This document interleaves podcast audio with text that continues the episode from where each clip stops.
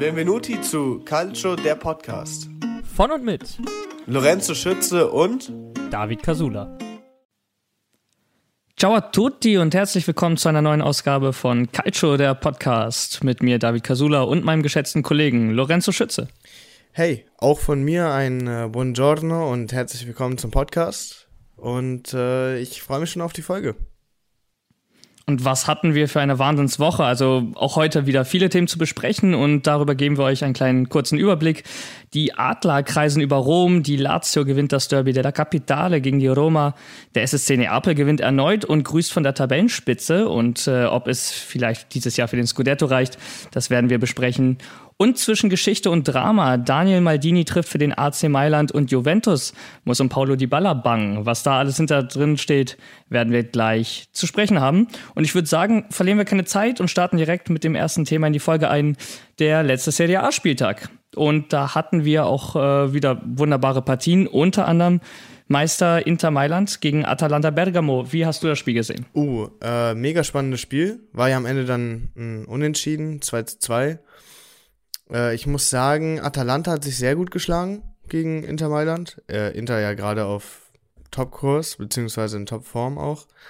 Ähm, hat mich äh, auch irgendwie ein bisschen überrascht, dass dann 2-2 rauskam, irgendwie aber auch nicht. Also ich hatte gehofft, dass Atalanta da so gut gegenhält, äh, weil ich der Meinung bin, dass äh, Inter Mailand gerade einfach ähnlich wie andere Top-Teams, zu denen wir später ja noch kommen, wie ein Zug gerade äh, durch ihre Spiele durchfahren. So, da ist wenig Halt.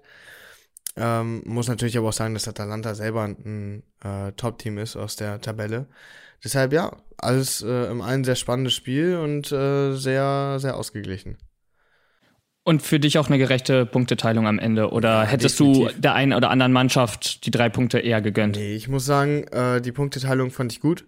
Äh, ich muss auch sagen, das Tor von Lautaro Martinez war der Hammer. Also der Seitfallzieher war krass. Also als sensationelle Direktabnahme. Ja, also, das war das Heftige, genau. Diese Direktabnahme. Aber können wir dann auch bitte darüber sprechen, was das für ein geiler Pass von Barella war? Auf jeden Fall. Also der kam ja von der also Seite so reingeflogen. Diese Übersicht. Genau, also so, ja. so ein bisschen so schräg von hinten von der Seite reingeflogen und dann den Seitfallzieher.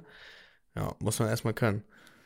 Ja. Kein Wunder, dass Inter äh, mit Lautaro natürlich schnellstmöglich auch wieder verlängern möchte. Wer solche, solche Bälle verarbeiten kann, ähm, ja, findet man nicht häufig im äh, Fußball. Und äh, ich habe eine ganz interessante Statistik dazu gefunden. Bei diesem 2-2 zwischen Inter und Atalanta hatten wir einfach 42 Torschüsse insgesamt im ja. Spiel. Das meine ich ja. Das muss man sich auch mal kurz überlegen. So, wir sprachen ja öfter gern mal darüber, Italien immer noch mit diesem gewissen Standing des, des Catenaccio, der aber ja statistisch auch schon widerlegt ist, einfach weil in Italien die meisten Tore seit Jahren fallen, in den Top 5 liegen. Und ich finde, also ein Topspiel in Italien, das ist Inter Atalanta mittlerweile, 42 Torschüsse. Da kommt man auch als Fan für die etwas horrenden Stadionpreise in Italien trotzdem äh, extrem auf seine Kosten, oder? Ja, definitiv. Also die Serie A bietet ja inzwischen bei fast jedem Topspiel ein Offensivfeuerwerk. Und das meinte ich eigentlich auch, äh, dass das Spiel so extrem spannend ist. Vor allen Dingen hast du dann halt so Hauptakteure wie so ein Lautaro Martinez, die auch individuell eine mega Klasse haben. Du hast dann auch so einen Freuler, äh, so einen Robin Gosens natürlich auch, also mehrere Shootingstars auf einmal, wo du weißt, dass da, also da kann ja im Prinzip alles passieren in der Partie. Und ich muss auch sagen, ich fand sehr interessant, dass du die Vertragsverlängerung angesprochen hast mit Lautaro Martinez. Äh, denn man hat gesehen, dass er beim Torjubel sich an die Brust gegriffen hat und das Interzeichen, also das Logo dann ähm, angehoben hat und äh, noch nicht geküsst hat, aber es ist so eine Art Andeutung. Das kommt dann nach der Verlängerung. Genau, das kommt nach der Verlängerung. Deshalb dachte ich mir vielleicht, okay, äh, ist ganz interessant, nachdem ja relativ viele gewechselt sind von Inter, dass er sich dann so an die Brust äh, fest, so eine Art Teaser von Loyalität. Ähm, ich gab ja auch die Gerüchte, cool. dass er auch gehen könnte. Genau, das, das hat ich, Inter ja. ja. verhindern wollen, eben weil es diese äh, Abgänge wie Lukaku und Hakimi schon gab und man jetzt nicht noch einen ähm, ja, Meistermacher verlieren wollte. Und äh, ja, ich würde sagen, Lautaro fühlt sich einfach wohl bei Inter Mailand hat es eben auch durch den Jubel da demonstriert. Und ich denke, ähm, ja, er macht nichts verkehrt, Inter macht nichts verkehrt, wenn die sich ein paar Jahre noch einander binden. Definitiv, genau. Wer in den letzten Wochen ein bisschen viel verkehrt gemacht hat, jetzt so langsam aber wieder zurück in die Spur findet, ist äh, Juventus Turin. Ähm, gegen Sampdoria und unter der Woche gegen äh, La Spezia gespielt, beides mit jeweils 3 zu 2 gewonnen. Ist das für dich jetzt der, die ersten richtigen Schritte für Juventus, um vielleicht doch noch in den Titelkampf eingreifen zu können? Oder sagst du, es sind zwar Siege, allerdings wie sie errungen wurden und wie knapp mit den Gegentoren äh, mal ein Auge darauf geworfen. Juventus kommt zwar in die Spur, aber Titelrennen, das wird dieses Jahr nichts mehr. Also gegen Spezia hätte man das auf jeden Fall so ausdrücken können, wie du gerade die zweite Frage formuliert hast. Ähm, das wird wahrscheinlich nichts mehr, wenn man gegen so in Anführungsstrichen unterklassige Teams, also für Juventus natürlich äh, kann das nicht das Niveau sein, gegen Spezia nur 3-2 zu gewinnen. Vor allen Dingen auch noch so knapp. Also es war ja wirklich, hätte De Licht da nicht äh, raufgezimmert, Wolli. So, und der ist ja nicht wirklich, also der ist ja nicht gerade reingegangen, sondern der ist halt nochmal aufgeprallt, so, der Ball. Und man hat das Gefühl, dass er eher reingekullert als reingeschossen worden. So. Wobei man aber auch La Spezia natürlich sagen muss, ähm, wie also, dass die wirklich toll über 90 Minuten ja, gekämpft klar. haben. Also, das ist ja sowieso, das hatte ich ja äh, in den letzten Folgen auch schon angesprochen, dass so kleinere Teams, also dass halt inzwischen die ganze Serie A gefühlt deutlich ausgeglichener geworden ist und einfach alles geht in jedem Spiel. So. Es gibt keine wirklich klaren Favoriten mehr, finde ich. Also, es kann auch mal äh, jemand wie Inter äh, einfach ein Unentschieden spielen, so, wo man denkt, okay, Inter müsste jetzt eigentlich gewinnen. Ähm, also ich finde es ganz gut, wie kleine Teams dagegenhalten. Allerdings muss ich dann aber auch sagen, dass das 3-2 gegen Spezia ein anderes 3-2 war als gegen Sampdoria. Weil Juventus hat gegen Sampdoria äh, das ganze Spiel erst, also von Anfang an dominiert. So, es gab dann natürlich danach, muss man auch ehrlich sagen, in der zweiten Hälfte haben sie halt stark nachgelassen. Ähm, Natürlich wurde das Ganze auch ein bisschen überschattet von den Verletzungen von Dybala und Morata, da kommen wir dann gleich aber noch zu. Ähm, aber sie haben das Spiel von Anfang an dominiert, so und das, das ist schon mal ein klarer, äh, ein klares Ausrufezeichen war das. Man hat allerdings auch gesehen, dass äh, Allegri, der in den Jahren zuvor, die er Juventus trainiert hat, ja so souverän war, sehr verunsichert war. Der weiß, ich glaube, Allegri selber weiß sich aktuell noch nicht so wirklich zu helfen, wie er die Situation in der Verteidigung regeln soll. Also ich finde Juventus viel zu anfällig äh, im Gegensatz zu früher. Und das ist ein bisschen schade. Also da gebe ich dir absolut recht, Juventus. Also muss man ja auch kein Experte für sein, wenn man sich die Spiele und auch die Statistiken anguckt. Juventus ist einfach äh, eben nicht mehr hinten so sicher, wie sie es noch vor einigen Jahren waren. Ähm, meine Einschätzung ist allerdings nicht, dass es äh, an Bonucci, Chiellini oder Delicht liegt. Klar, die stehen auch nicht immer richtig, aber grundsätzlich finde ich, eben weil Juve ja auch viel rotiert in der äh, Innenverteidigung, mal spielt eben Chiellini mit Delicht, mal Bonucci, mal äh, eben die beiden Routiniers zusammen. Und trotzdem kassiert Juventus jedes Mal so viele Gegentore. Und ich, wir haben bei Bonucci und Chiellini, die bei der Euro wirklich super verteidigt haben, äh, wie man es eben auch von ihnen kennt. Bei Juve funktioniert das nicht. Und Deswegen sage ich, Juventus Problem in der Abwehr liegt nicht in der Innenverteidigung, sondern auf den Außen. Sprich auf äh, Alexandro, der seit Jahren nicht mehr das Niveau hat, äh, wo Juventus mal Champions League Finale gespielt hat. Auf der rechten Seite hat Juventus meines Erachtens seit Jahren keine Alternative mehr. Ein ja. De Sciglio kann nicht Juventus Anspruch sein.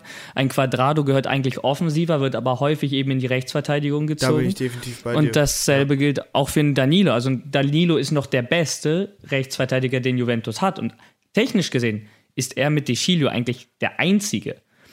Und ich denke, Juventus Probleme liegen eher darin, dass sie über die Außen extrem anfällig sind. Sieht man ja auch bei den Gegentoren. Die gehen meistens sagen, über die genau, Außen. Genau, die gehen ja über die Außen und kommen in der Flanke rein oder mit einem äh, Steilpass durch, also von außen durch die Mitte durch. Äh, das sieht man äh, ganz klar.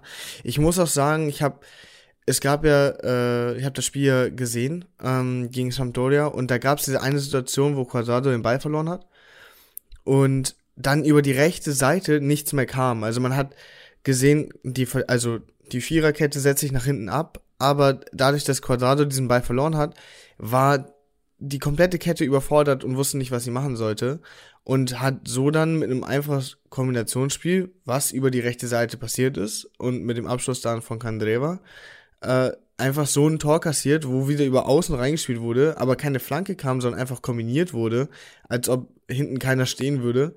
So, und dann hat Canseva das Tor geschossen. Da hast du schon recht. Also, das ist definitiv auch äh, ein Problem über die Außen. So.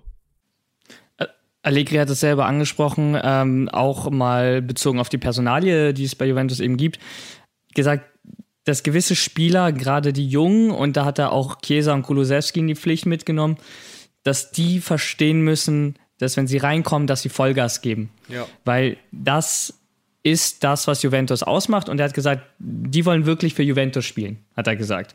Und ich finde, man hat nach dieser Ansprache eben ähm, gemerkt, dass gab eine entscheidende Szene, das war im Spiel gegen Spezia. Ein Ball, der Richtung ähm, Eckfahne von Spezia gekullert ist. Und kein Juventus-Spieler hat sich Richtung Ball orientiert. Nah dran stand Rabiot hat nichts gemacht, der ist gegangen in Schrittgeschwindigkeit. Ja. Und Chiesa ist losgelaufen und hat irgendwie noch versucht, diesen Ball zu kriegen. Und das ist das Problem, was dann Juventus im Mittelfeld hat. Jetzt mal von der Abwehr wegzukommen. Das nächste Problem ist, dass gewisse Spieler, und dann nehme ich Rabiot bei Juve in die Pflicht, das, den Eindruck vermitteln, dass sie das Nötigste machen, aber nicht darüber hinaus. Und mit der Einstellung bist du bei Juventus Turin falsch. Genau. Ist also, meine Meinung also finde ich, finde ich sehr gut, dass du es ansprichst, weil das Tor, was äh, Locatelli nämlich geschossen hatte, genau das war so eine Aktion, wo dann ähm, Kurzewski den Ball, also, nee, andersrum. Erst ist Chiesa reingelaufen, reingedribbelt, äh, der Ball wurde ihm dann abgenommen, so, ist dann ein Fehlpass von Sampdoria gekommen. Kurzewski war sofort da, ist mit dem Ball reingelaufen, äh, an der Außenkante vom 16er, Ball reingelegt und dann war Locatelli da und hat ihn reingeschossen.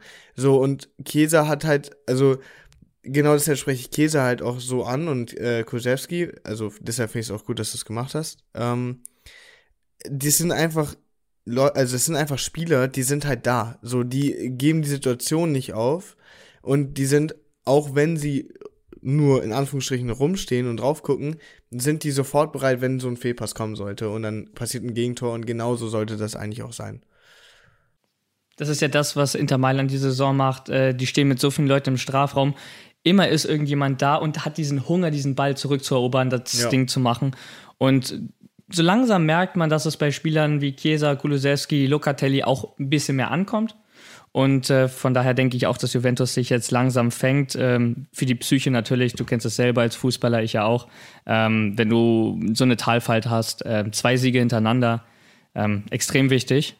Wird jetzt mal spannend zu sehen sein, wie Juventus unter der Woche spielt. Denn, du hast es auch angesprochen, Paulo Di Balla hat sich verletzt. Ähm, ist unter Tränen vom Feld gegangen. Also der hat sofort gewusst, da ist was kaputt und es sah zuerst nach Muskelverletzung aus. Ähm, heute Morgen hatte er allerdings den Medizin, also den äh, war bei J Medical bei Juventus und ähm, es ist keine Muskelverletzung und es ist weniger schlimm, als man es erwartet hat. Also es sieht danach aus einfach, dass die Baller das Spiel gegen Chelsea verpassen wird, definitiv, genauso wie Morata. Morata auch, genau. Ähm, allerdings geht es eher darum, ihn vielleicht jetzt ein, zwei Spiele noch zu schonen und dann wird er bei Juventus wieder zurückkehren. Also aufatmen bei einem Juventini, weil ich habe gemerkt bei Juve gestern, sie haben super angefangen, die Ball hat das Tor gemacht. Nachdem er vom Feld gegangen ist, ist Juventus ein bisschen eingebrochen über 20, 30 Minuten. Eigentlich bis zum Elfmeter des 2 zu 0. Da fehlte der kreative Anführer und ich finde es schön, dass die Baller diese Rolle, die Juventus ihm angedacht hat, eben vom Anführer, so ein bisschen äh, adaptiert und in diese Rolle jetzt reinwächst, weil er muss, ja, er ist 27. Jetzt, wo Ronaldo jetzt halt auch weg ist, ne? Und äh, die Bala ja immer noch auf seinem Peak ist, also der ist ja wie gesagt nur 27, hast du ja gerade gesagt, ähm, kann er ja auch diese Rolle endlich ausleben. Der kriegt da jetzt auch wieder deutlich mehr Freiheit. Das sieht man ja auch. Also, wo Locatelli dann nicht abgeschlossen hat, äh, also er hat ja einmal draufgezogen ähm, aufs Tor der Ball kam dann wieder zurück und er hat ihn sofort Dybala abgelegt und Dybala mit einem ersten Kontakt äh, Halbvolley, also so ein Low Drive schön unten rechts äh, in die Ecke und das war einfach, also es war einfach cool, wieder so einen Dybala zu sehen. Weißt du auch, dass er das Spiel, wo er sich den Ball nimmt, das Spiel anführt und den anderen Leuten dann äh, die Option gibt, äh, sich freizulaufen. Das ist, also Meinung nach, meiner Meinung nach, so wie du es natürlich aussiehst, mega cool. Und ähm, deshalb freut mich das jetzt auch ehrlich gesagt, dass äh, also Dybala nicht so lange äh, auf Fußball verzichten muss wieder. Zum Abschluss, äh, damit wir auch nochmal zu den anderen Spielen kommen, äh, ganz kurze Frage an dich. Glaubst du, dass diese Verletzungsanfälligkeit von Dybala einer der Gründe ist, warum die Vertragsverlängerung bisher noch nicht stattgefunden hat, beziehungsweise ob seine Verletzungsanfälligkeit vielleicht sogar dazu führt, dass Juventus gar nicht mit ihm verlängert, sie sich nicht einigen können. Also ein Punkt ist es auf jeden Fall. Äh, ich glaube, da liegt es dann aber auch eher da, also ich glaube, es ist kein ausschlaggebender Punkt für eine mangelnde, also für eine mangelnde Vertragsverlängerung. Ich glaube, es äh, liegt einfach daran, äh, also das ist eher so ein gehaltsgebundener Punkt. Warum Juventus ihn eventuell vielleicht nicht die 10 Millionen geben möchte, sondern nur 8. So, ich, weil. Das denke ich auch. Weil ja. ein Spieler, also das ist ganz klar, ich kenne das ja selber auch, äh, vor allem aktuell auch. Ähm, wenn du verletzt bist, verlierst du ja quasi an Wert, so. Und ich denke, dass, also Juventus will auf jeden Fall an ihm festhalten, nur halt nicht für den Preis. So, und ich denke aber, dass sich auf jeden Fall noch darauf einigen werden. Ähm, ich denke, das siehst du ja auch so. Äh, und äh, dass es da dann aber nur quasi Gehaltsabstriche gibt. Und dann würde ich sagen, schließen wir das Juventus äh, gegen Sampdoria-Kapitel auch an der Stelle und kommen äh, zu etwas Historischem. Und zwar beim Spiel äh, La Spezia gegen den AC Mailand.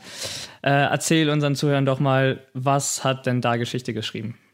Also, man muss darauf äh, mit einer, also mit einem kleinen Blick in die äh, Vergangenheit zurück äh, antworten. Ähm, vorab, Maldini hat ein Tor geschossen. Ähm, jetzt fragt sich aber vielleicht der eine oder andere Maldini spielt ja gar nicht mehr. Ähm, das stimmt, aber, also Paolo Maldini spielt nicht mehr, aber sein Sohn spielt, und zwar Daniele Maldini. Der spielt und der hat das Wochenende äh, mit einem Kopfballtor getroffen, während sein Vater auf der Tribüne saß. Also die AC Mailand-Legende hat über 600 Spiele für den äh, Club gemacht und auch fünfmal die Champions League und ich glaube sechsmal die italienische Meisterschaft geholt mit AC Mailand. Und der Großvater von Daniele Maldini, ähm, der am Wochenende getroffen hat, hat nämlich auch für AC Mailand gespielt. Das heißt, Daniele Maldini ähm, in seinem Startelfdebüt trifft direkt. Also dritte Generation AC Mailand. Man könnte sagen, dass die Familie Maldini auf jeden Fall ein Stück Historie vom äh, Club ist. Und eine richtige Milan-Dynastie. Auf jeden Fall. Begründet. Also die Maldini-Dynastie innerhalb des Clubs. Das stimmt, das stimmt. Und er hat übrigens, was ganz interessant ist, äh, was natürlich auch der Position ein bisschen zu verschulden ist, äh, deutlich früher getroffen als sein Vater einst. Sein Vater hat nämlich erst im 41. Spiel das erste Tor für äh, AC Mailand gemacht. Der ist aber auch äh, Innenverteidiger gewesen. Und sein Sohn hat jetzt schon im 10. Spiel für AC Mailand, äh, also für die erste Mannschaft, äh, sein erstes Tor erzielt, direkt im Startelf-Debüt. Kurze Frage an dich. Glaubst du, äh, Daniele Maldini wird seinen Vater übertrumpfen? Äh, also was Tore und Titel angeht? Oder sagst du, das ist äh, extrem schwierig bis nicht machbar? Ja, dazu muss man sagen, dazu muss man sagen, sein Vater hat nur 29 Tore für äh, den AC Mailand in seiner ganzen Karriere geschossen.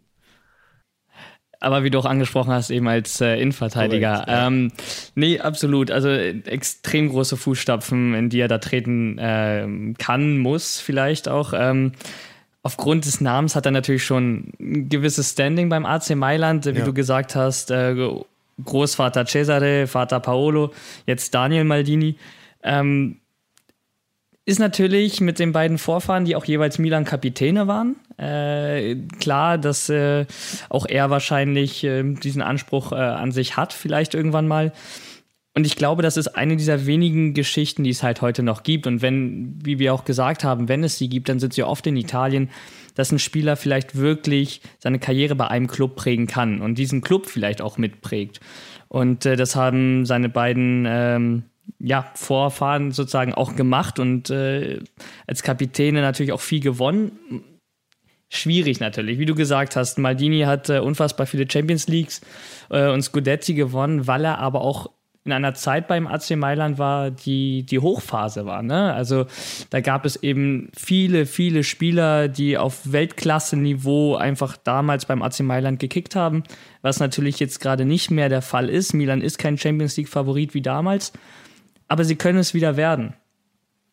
Ob Daniel Maldini natürlich äh, in der Zeit, wo Milan es braucht, sich wieder an die Champions League ranzuspielen und vielleicht auch mal irgendwann wieder Titelfavorit zu werden. Ähm, auf dem Weg dahin viele Titel gewinnt, weiß ich nicht. Aber das Potenzial, eine Clublegende zu werden, finde ich, hat er definitiv. Und das nicht nur aufgrund des Namens, sondern einfach auch, weil er ein sehr feiner Fußballer ist. Und ähm, ja, ich kann mir vorstellen, dass äh, die dritte Generation Maldini genauso erfolgreich insgesamt sein kann wie Cesare und Paolo es ihm schon vorgemacht haben. Da bin ich auch deiner Meinung. Ich denke, der wird, äh, ich weiß nicht, ob genau in die gleichen Fußstapfen treten, weil das ist sehr schwierig, aber ich denke, der wird auf jeden Fall seinen eigenen Weg gehen und auch einen großen Teil dazu beitragen. Äh, fand jetzt auch interessant, dass du ähm, das angesprochen hast, dass damals AC Mailand ja so im riesen Aufschwung war. Ähm, was Champions das war eine Macht, das war eine absolute Fußballmacht genau, damals. was Champions League und alles angeht. Man muss aber sagen, dass AC Mailand aktuell gerade auch auf einem ganz guten Weg ist, äh, sich äh, wieder an die Weltspitze zu kämpfen. Natürlich noch lange nicht da, aber äh, auch bei AC Mailand sowie bei äh, Daniele Maldini sieht man auf jeden Fall das Potenzial, äh, auch international und national wieder sehr erfolgreich zu sein. Und ich denke auch mit einem Vater wie Paolo äh, kannst du viel lernen, auch von äh, nicht nur fußballerisch, sondern auch mental, ähm, was dich zu einem, ja, zu einem Weltklasse-Spieler machen kann. Definitiv, das stimmt. Ich würde noch auf ein Spiel, was jetzt nicht von den großen äh, Teams gestern war, äh, kurz ansprechen. Und die Rede ist vom äh, extrem spannenden Spiel Genua gegen Hellas. Am Ende 3 zu 3 gab die 2-0-Führung erst für Hellas. Dann drehte Genua das Spiel auf äh, 3-2. Am Ende dann eben äh, ein leistungsgerechtes Unentschieden, weil Kalinic in der Nachspielzeit eben noch den Ausgleich schießen konnte. Was ich aber sehr interessant und bemerkenswert finde, dass Mattia Destro beim 3 zu 2 einfach noch seine Wasserflasche in der Hand hatte. Ja, der Mann war durstig, ne? Stay hydrated.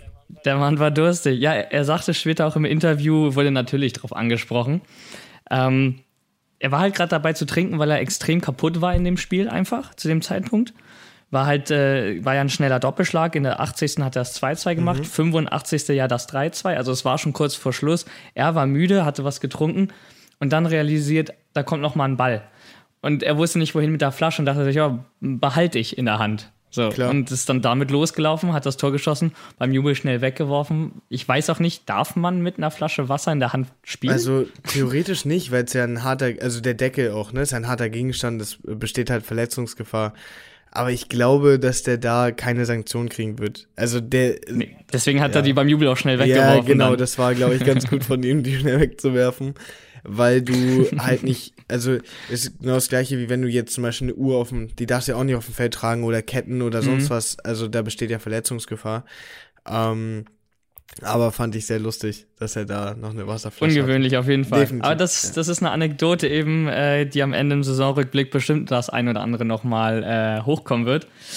Und äh, ja, in einem klasse Spiel äh, mit vielen, vielen Toren. Auch da sehen wir es wieder, selbst wenn die Kleinmannschaften spielen oder die vermeintlich kleinen, 3 -3, ne? sechs Tore in einem Spiel. Ja. Das macht Spaß und das macht Lust auf mehr. Und ähm, ja, damit würde ich eigentlich auch zum, zum eigentlichen Hauptthema des Spieltags einleiten, zum Derby della Capitale. Schatz, ich bin neu verliebt. Was? Drüben. Das ist er. Aber das ist ein Auto. Ja, eben. Mit ihm habe ich alles richtig gemacht. Wunschauto einfach kaufen, verkaufen oder leasen. Bei Autoscout24. Alles richtig gemacht. Lazio gegen Roma, das ist einfach ähm, ja, eins der, muss man auch sagen, nicht nur interessantesten, sondern auch gefährlichsten Derbys der Welt und in Italien. Wie siehst du dieses Derby grundsätzlich ähm, mit Blick auf die Vergangenheit und auf die aktuellen sportlichen Ansprüche bei der Römer? Also, das Derby generell finde ich extrem wichtig für Italien und für die Derbys generell. Also, dass zwei Hauptstadt, also zwei Hauptstadtclubs vor allem, ähm, beide sehr ambitioniert, aktuell ja auch, ähm, also gucken ja beide auf internationale Plätze wieder, spielen beide aktuell auch international. Ähm, die wollen, also jetzt vor allem auch, haben wir auch die letzten äh, Episoden drüber geredet, dass sie sich, die AS Rom, dass sie sich äh, mit äh, Mourinho verstärkt haben, aktuell auch in einer super Form sind. Das gleiche bei Lazio ja auch. Vor allem mit der Personalie Pedro, der ja auch ein Tor geschossen hat in dem Spiel. Der erste Spieler seit 40 Jahren direkt von der Roma zu, oder zwischen den beiden römischen Clubs überhaupt gewechselt ist. Das letzte Mal 1985. Genau. Also ähm, da hat er sich was getraut. Da hat er sich auf jeden Fall was getraut. Vor allem jetzt so Fans auch wieder da sind, hatten wir auch schon mal drüber gesprochen ich finde das äh, Derby generell richtig cool. Äh, die Vergangenheit gut, gab halt mal schlechtere, mal bessere Spiele so. Äh, wie immer halt auch. Das ist auch so ein bisschen den Fans zu verschulden, klar, also den Ultras. Ähm, aber das Derby jetzt fand ich richtig cool. Vor allem, wo Pedro getroffen hat, dass das so ein spannendes Hin und Her war, äh, dass die Roma auch nicht aufgegeben hat ähm, trotz der Überlegenheit äh, von Lazio äh, immer mal wieder, so eine kurze Zeit, war ein bisschen so ein Geben und Nehmen. Am Ende hat dann Lazio gewonnen, 3-2. Äh, da wollte ich dich auch fragen, was hältst du vom Ergebnis? War das verdient oder sagst du, da hätte von der Roma ein bisschen mehr kommen müssen? Wie du auch gerade gesagt hast, ähm, mega geiles Spiel. Ich habe es gestern Abend ähm, natürlich geguckt, weil es das Römer-Derby ähm, das verspricht immer viel Spannung und auch ein äh, unterhaltsam, äh, unterhaltsames Spiel eben. Ich finde am Ende, das Ergebnis geht in Ordnung. Sowohl Lazio als auch Roma haben gekämpft um, um diesen Sieg. Aber, die, aber Lazio war am Ende eben ein bisschen hatte so ein bisschen mehr Hunger, hatte ich das Gefühl. Und äh, in den Abschlüssen waren sie einfach auch ein bisschen konsequenter. Äh, die Roma vom 3 zu 1 von ähm, Philippe Andersson auch ein bisschen zu weit aufgerückt. Da konnte Immobile ja durchstarten und äh, hat den Ball nochmal abgelegt. Von daher finde ich, geht das Ergebnis in Ordnung. Ich muss ehrlich sagen, ich habe vor dem Spiel gedacht, dass die Roma das machen wird, einfach weil sie auch gerade in einem, ähm, ja, in einer guten Verfassung sind, hatten bis dahin ja äh, vier Siege aus fünf Spielen ähm, Lazio hatte ja seit drei Spielen davor nicht mehr gewonnen. Von daher habe ich gedacht, okay, äh, das könnte eine klare Sache sein, eben weil Mourinho ja auch so ein Motivator ist. Ja, ähm, ja vor allem fand ich es halt spannend zu sehen, das Duell Rui Patricio gegen Ciro Immobile, weil Immobile ja ähm, Torschützenliste angeführt hat. Rui Patricio auf der anderen Seite der Torwart ist, der in der Serie A die meisten Paraden bisher machen musste. Immobile hat nicht getroffen und das fand ich das Interessante, weißt du, weil ähm, Lazio drei Tore geschossen hat, ohne dass sie Immobile sozusagen fürs Tore schießen brauchen. Klar, sie brauchen ihn fürs Spiel, aber das zeigt, dass bei Lazio einfach auch jeder Tore schießen kann. Und ähm, denke, dass sie gerade nach so einem Derby-Sieg äh, diese Euphorie auch in die nächsten Spiele mitnehmen werden. Und zu Petro, es wäre nicht Fußball, wenn natürlich nicht ausgerechnet Pedro trifft. Wie so oft, ne? Äh, und äh, das wird viele Roma-Fans nicht freuen. Im, Im, Interview nach dem Spiel hat er ja auch gesagt, dass er sich sehr über das Tor im Derby Wollte freut. Ich sagen, der hat ja auch und äh, ein, ein, wichtiger Moment seiner Karriere ist. Ja. Das ist, der hat auch, der hat auch gejubelt. Also das hat ihn überhaupt nicht gestört. Nö, Vor vier Monaten nicht. noch im Trikot der, der Roma, jetzt im Trikot von Lazio. Kann man halten davon, was man will. Ich fand es nicht fein muss ich ehrlich sagen. Klar, im Derby hast du viele Emotionen, willst das gewinnen, aber wenn du vor vier Monaten noch bei der Roma warst, weiß ich vor nicht. Vor allen Dingen hat er ja vor vier, also vor vier Monaten ist jetzt so eine Floskel, aber der hat ja im letzten Derby auch getroffen und zwar für die Roma. Ja. Und ich muss auch sagen, so wie du es äh, gerade eben ausgedrückt hast, war jetzt kein Gentleman-Akt, muss ich sagen. Ich habe mich auch ein bisschen gewundert, dass er gejubelt hat. Vor allem so ausgiebig. Also der, der überhaupt kein Hehl draus gemacht, dass er sich da freut. Ähm, aber man muss am Ende auch sagen, er hat ein Tor geschossen. Man weiß nicht, was hinter den Kulissen passiert ist.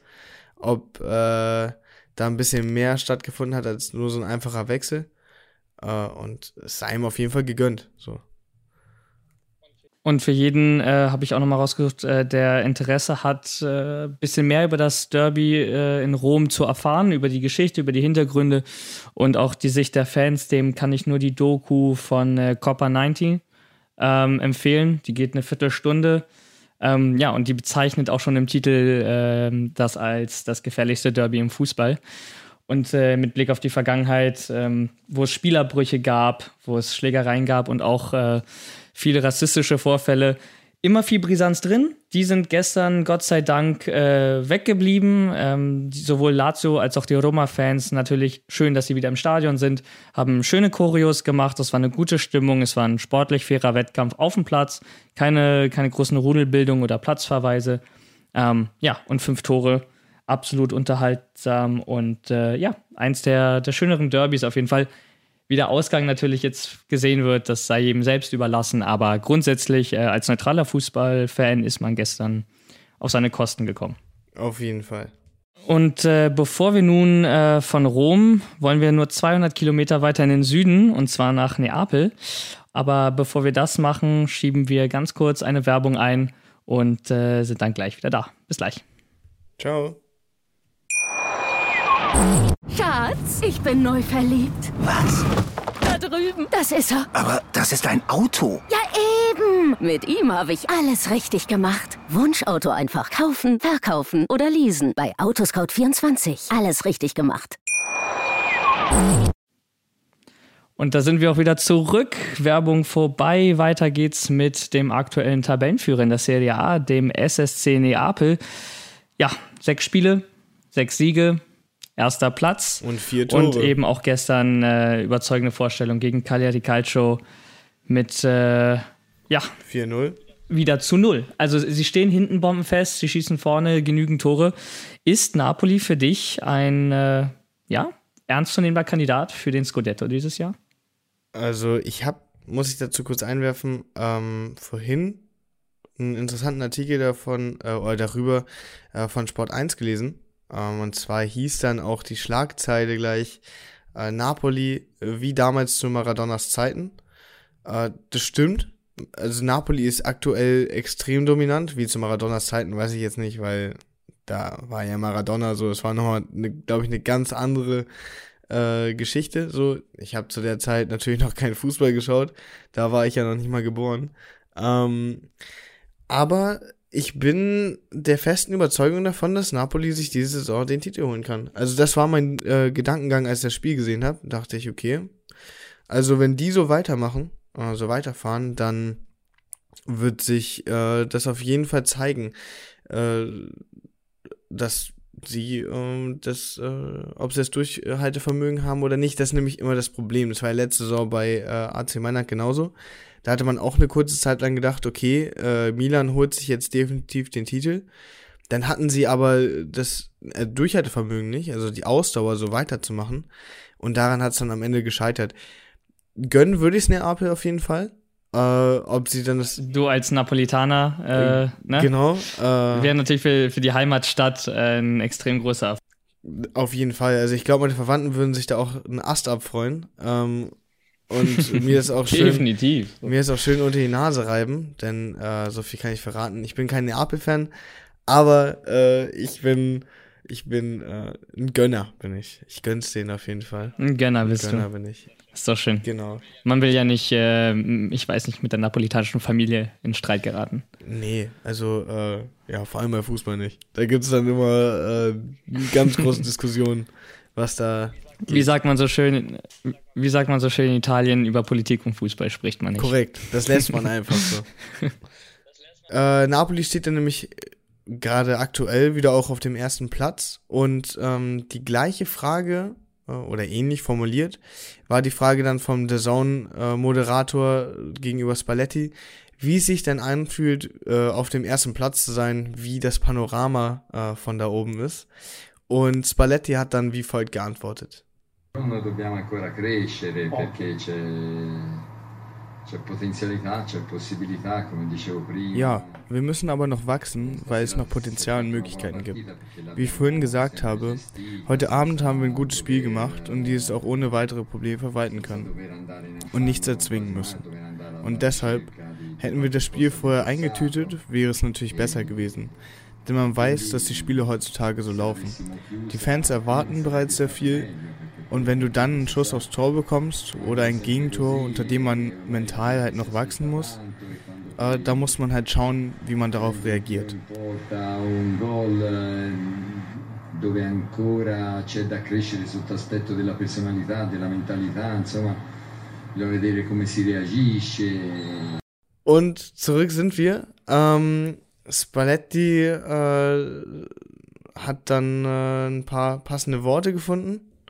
Ähm, was sagst du? Was, äh, oder Ja, was? kann ich, kann ich unterschreiben, äh, wie er sich da auch geäußert hat. Ähm, ist für Neapel natürlich keine ungewohnte Situation. Äh, zuletzt äh, 2018 waren sie ja eigentlich nah dran am Scudetto, haben ihn in den letzten drei Spieltagen dann doch noch an Juventus verloren, aber äh, nicht, weil Juventus so stark war, sondern tatsächlich einfach, weil Neapel vielleicht aus innerem Druck an sich selber gescheitert ist. Und ich glaube schon, dass sie jetzt ein paar Jahre später reifer geworden sind. Der Kader hat sich nicht unbedingt viel verändert. Also viele Spieler wie Koulibaly, Insigne, Mertens sind immer noch da. Und die werden daraus gelernt haben. Und ich glaube schon, dass Neapel dieses Jahr eben ähm, ja, bereit ist für den Scudetto, dafür eben auch Abstriche in der Europa League machen wird. Ähm, weil den Scudetto nach Neapel zu bringen, ähm, bedeutet einfach extrem viel für die Napolitaner. Mehr als ähm, das Viertelfinale in der Europa League oder das Halbfinale. Von daher wird der Fokus da drauf liegen. Letzt die einzigen Scudetti, die sie bisher gewonnen haben, waren äh, 87 und 90. Paar Jährchen her. Damals äh, spielte auch noch ein Maradona da. Ähm, nach äh, ihm ist ja das Stadion jetzt benannt und wäre eigentlich eine schöne Geschichte ähm, für alle Napolitaner, dann im äh, Stadio Diego Armando Maradona eventuell den äh, Scudetto feiern zu können dieses Jahr. Ja, vor allem in nach Ehren Tod, ne? äh, eben an, an ihn. Genau. in Ehren an ihn eben dann den äh, Scudetto zu holen. Ob sie allerdings dann das Durchhaltevermögen haben werden, was Milan ja letztes Jahr nicht hatte, wie du äh, bereits angesprochen hast, werden wir sehen. Ähm, letzter Pokal 19, ähm, nee, gar nicht, 2020, so lange ist es nicht her. 2020 hatte Neapel den letzten Pokal geholt, damals die Coppa Italia gegen Juventus Turin im Elfmeterschießen. Ähm, du sagst also auch Napoli, wenn du jetzt nochmal deine Prognose, die wir mal hatten, ändern könntest, würdest du statt Juventus auf äh, Platz 1 Neapel setzen oder vielleicht doch jemand anderen? Also Juventus hilft mir aktuell so gar nicht. Äh, was meine In deiner Prognose? Nein. Ähm, Mir auch nicht. Ich hatte auch falsch getippt, glaube ich. Ja, also ich sehe Neapel, wie gesagt, also die Saison ist natürlich noch lang, ne? Also wir haben noch ein paar Spiele vor uns. Aber ich sehe Neapel aktuell auf jeden Fall als Favorit auf den Titel. Äh, da muss ich dann aber sagen, mit Inter, die nur zwei Punkte hinter äh, Neapel liegen, wieder. Ähm, denn auch hier wiederhole ich gern nochmal, ist es oft so eine Sache von Durchhaltevermögen. Du hattest ja schon mal angesprochen, dass auch, dass es halt auch Saisons gab. Äh, ich kann mich noch an die eine erinnern, ich weiß gar nicht, wann die war.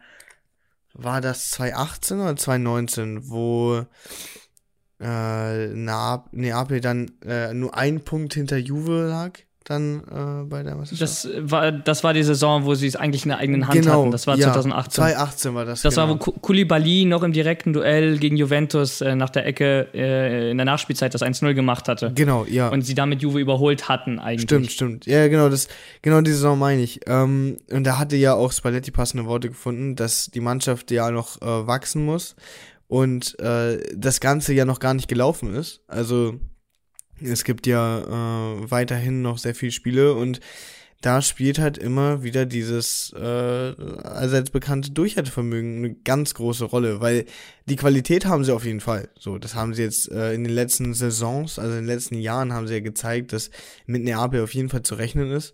Die Frage ist nur, können sie sich jetzt den Titel auch holen? So, weil Und äh, sonst müsste ich halt, genau, sonst müsste ich halt noch kurz einwerfen, dass äh, Teams wie Milan, äh, Roma und Inter, äh, Lazio zähle ich jetzt auch dazu und eventuell sogar Atalanta, auf jeden Fall äh, auch die Qualität hätten, sich den, äh, den Titel zu holen. Ist halt nur die Frage, schaffen sie es halt bis zum Ende der Saison? Die Konkurrenz auf jeden Fall ist äh, ziemlich groß in Italien. Ich finde, wir haben uns eigentlich äh, die perfekte Saison ausgesucht, äh, einen Serie A-Podcast zu starten, weil es eben einfach so viele mögliche Teams gibt, die am Ende den äh, Scudetto eben gewinnen könnten. Und wer ein entscheidender Faktor wird für Neapel, ist äh, Osimen. Sechs Oh Spiele, ja. sechs Tore. Unfassbare Quote, wenn er das so Ja, weitermacht, ne? ähm, wird Also- Neapel sicherlich Meister.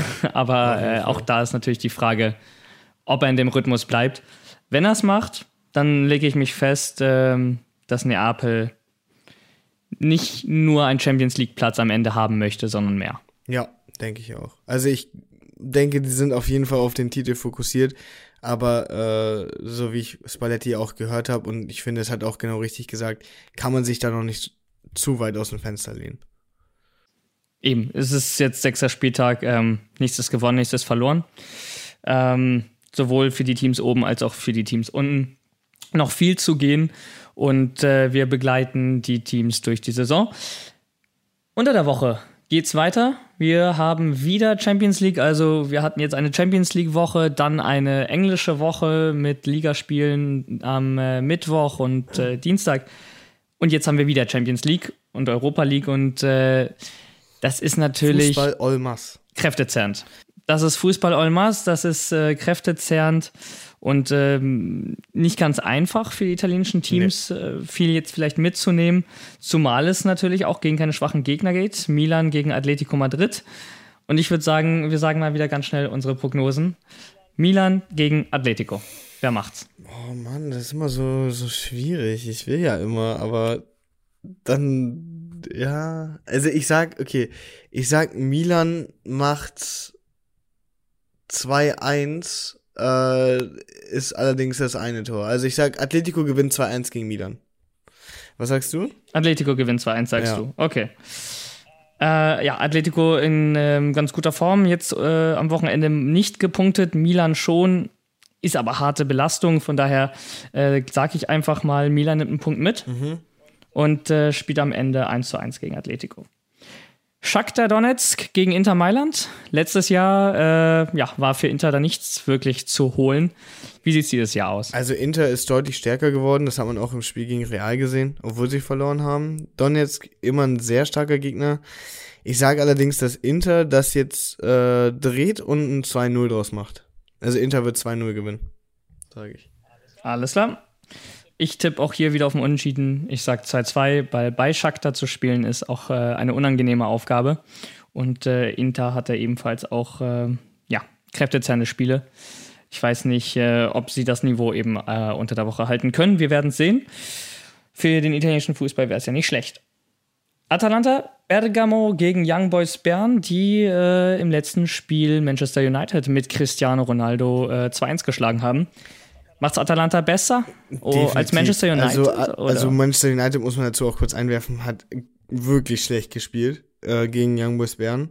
Heißt nicht, dass Young Boys Bern äh, nicht gut sind. Ähm, ich glaube allerdings, dass die von Atalanta überrollt werden. Also ich glaube, da wird es ein 3-1 geben für Atalanta. 3-1 für Atalanta, das unterschreibe ich. Das habe ich mir auch notiert. Juventus gegen Chelsea, ohne die Baller, ohne Morata. Schwierig die einzigen Stürmer sind äh, Keen und äh, vielleicht Kulusewski, weil Kajo Jorge ist auch noch nicht ganz fit. Ist ein bisschen dünn da vorne bei Juventus. Also Nimmt man trotzdem was mit auf gegen Juventus, Chelsea? Ja, ich würde gerne auf Juventus tippen. Ähm, ich mache das jetzt so, auch wenn es nicht erlaubt ist. Ich setze in Klammern Juventus äh, 1-0 gegen Chelsea. Allerdings tippe ich, dass äh, Chelsea äh, Juventus äh, mit einem 2-0 ähm, wieder nach Hause schickt. Okay. Also du hast dich auf beide Seiten abgesichert, auf jeden Fall bei diesem Tipp. Ja, also ich sag. Ich tippe nämlich auch 2-0 äh, Chelsea ja, ist genau. auf jeden Fall realistisch. Ich sag auch, also ich sag, mein, mein offizieller Tipp ist auf jeden Fall 2-0 Chelsea. Ich sag aber, dass ein 1-0 für Juventus auch drin sein könnte. So. Das äh, würden, glaube ich, alle Bianconeri unterschreiben. Kommen wir zur Europa League. Napoli äh, empfängt Spartak Moskau. Werden die Napolitaner Abstriche machen im Kader, um für die Serie A zu schonen? Oder werden sie da auftreten äh, mit der besten Mannschaft, die sie haben und was mitnehmen? Also ich denke, vor allem aktuell, wie es läuft, weil Neapel ja jedes Spiel gewonnen hat, werden sie ja keine Abstriche machen. Ich denke, die werden mit einer Vollbesetzung auftreten und das Spiel auch gewinnen. Ich sag 2-1. 2 zu 1 für Neapel. Alles klar. Ähm, ich sag 3-0. Einfach, mhm. weil Neapel hinten momentan keine Gegentore kassiert. Ähm, genau, und Osimen einfach in bestechender Form ist, äh, wird ein klares Ding. Lazio spielt ebenfalls äh, gegen eine Moskauer Mannschaft und zwar gegen Lokomotive. Ähm, ich sage da, dass tatsächlich Lazio viele Körner im Derby gelassen hat und dementsprechend äh, Lok Moskau 2-1 gewinnt. Ich sage genau das Gegenteil, oder was heißt genau das Gegenteil? Ich sage, äh, Lazio wird 2-0 gewinnen. 2-0, okay. Ja. Ich bin sehr ist ja auch die Frage, auf, den, äh, auf der Seite der italienischen Teams. Ja, ich wäre es auch gerne. Ist ja jetzt nicht die Frage, was wir gerne hätten, sondern was wir im Gefühl haben, äh, wie es am Ende ausgeht. Ja, habe ich ein Gefühl. Vielleicht ein bisschen schon. optimistischer, ich ein bisschen pessimistischer. Äh, werden wir mal sehen, wie weit wir da auseinander liegen.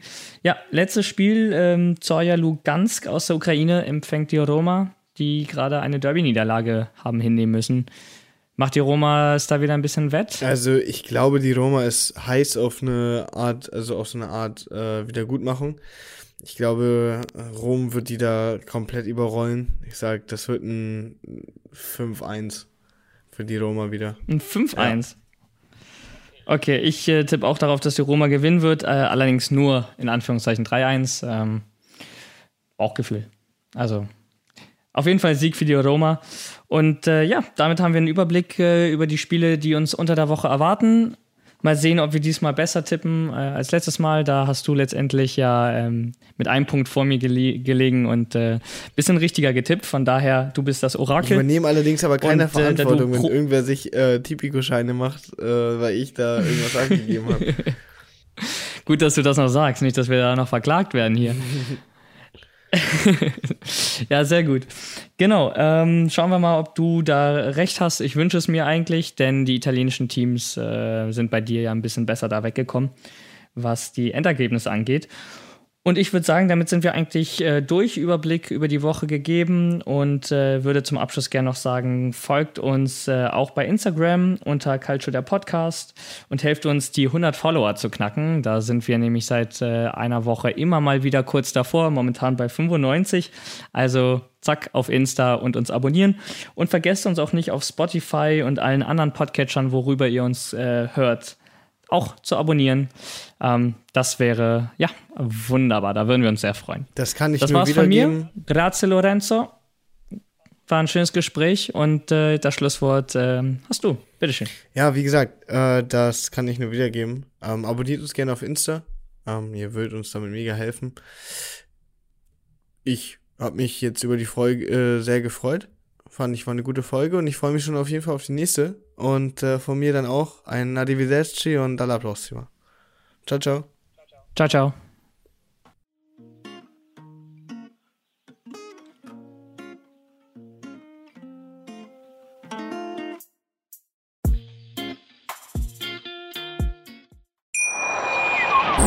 Schatz, ich bin neu verliebt. Was? Da drüben. Das ist er. Aber das ist ein Auto. Ja, eben. Mit ihm habe ich alles richtig gemacht. Wunschauto einfach kaufen, verkaufen oder leasen. Bei Autoscout24. Alles richtig gemacht. Schatz, ich bin neu verliebt. Was? Da drüben. Das ist er. Aber das ist ein Auto. Ja, eben. Mit ihm habe ich alles richtig gemacht. Wunschauto einfach kaufen, verkaufen oder leasen. Bei Autoscout24. Alles richtig gemacht.